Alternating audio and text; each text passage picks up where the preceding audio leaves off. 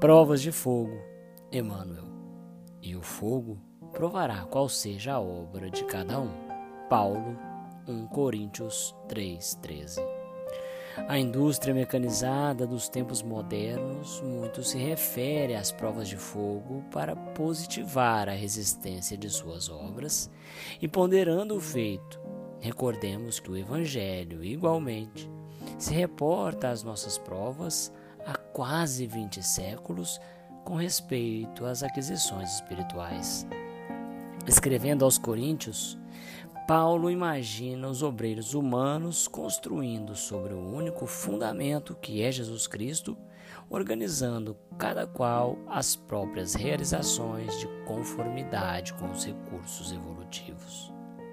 Cada discípulo, entretanto, deve edificar o trabalho que lhe é peculiar, convicto de que os tempos de luta o descobrirão aos olhos de todos, para que se efetue reto juízo acerca de sua qualidade.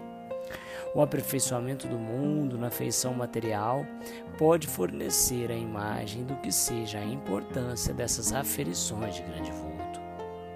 A Terra permanece cheia de fortunas, posições, valores e inteligências que não suportam as provas de fogo.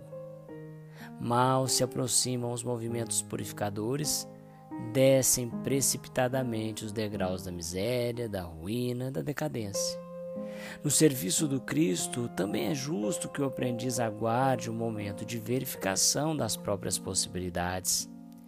O caráter, o amor, a fé, a paciência, a esperança representam conquistas para a vida eterna realizadas pela criatura com o auxílio santo do Mestre mas todos os discípulos devem contar com as experiências necessárias que, no instante oportuno, lhe provarão as qualidades espirituais.